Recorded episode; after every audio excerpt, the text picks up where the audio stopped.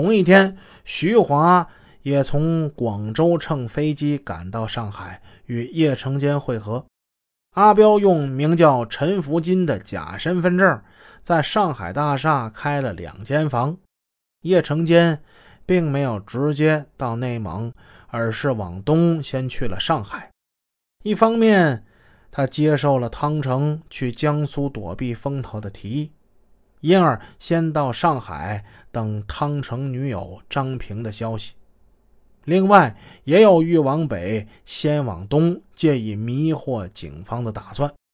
由于这一路还都比较顺利，无论是在花都，还是在韶关，还是在长沙，都没有发现被跟踪的迹象。叶成坚似乎觉得广东刑警并没有想象中那么厉害，他现在轻松了很多，放松了很多。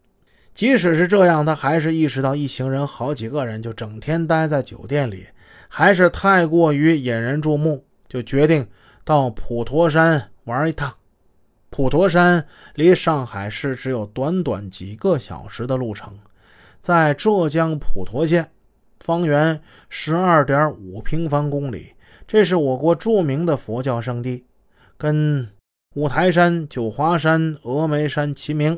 合称是四大名山，普陀山的最高峰叫佛顶山，海拔只有三百多米，但遍布满山的普陀寺、法雨寺、慧济寺等等寺庙，以及千步沙、朝阴洞、梵音洞等古迹，使得这座不高的名山显得悠远而又深邃。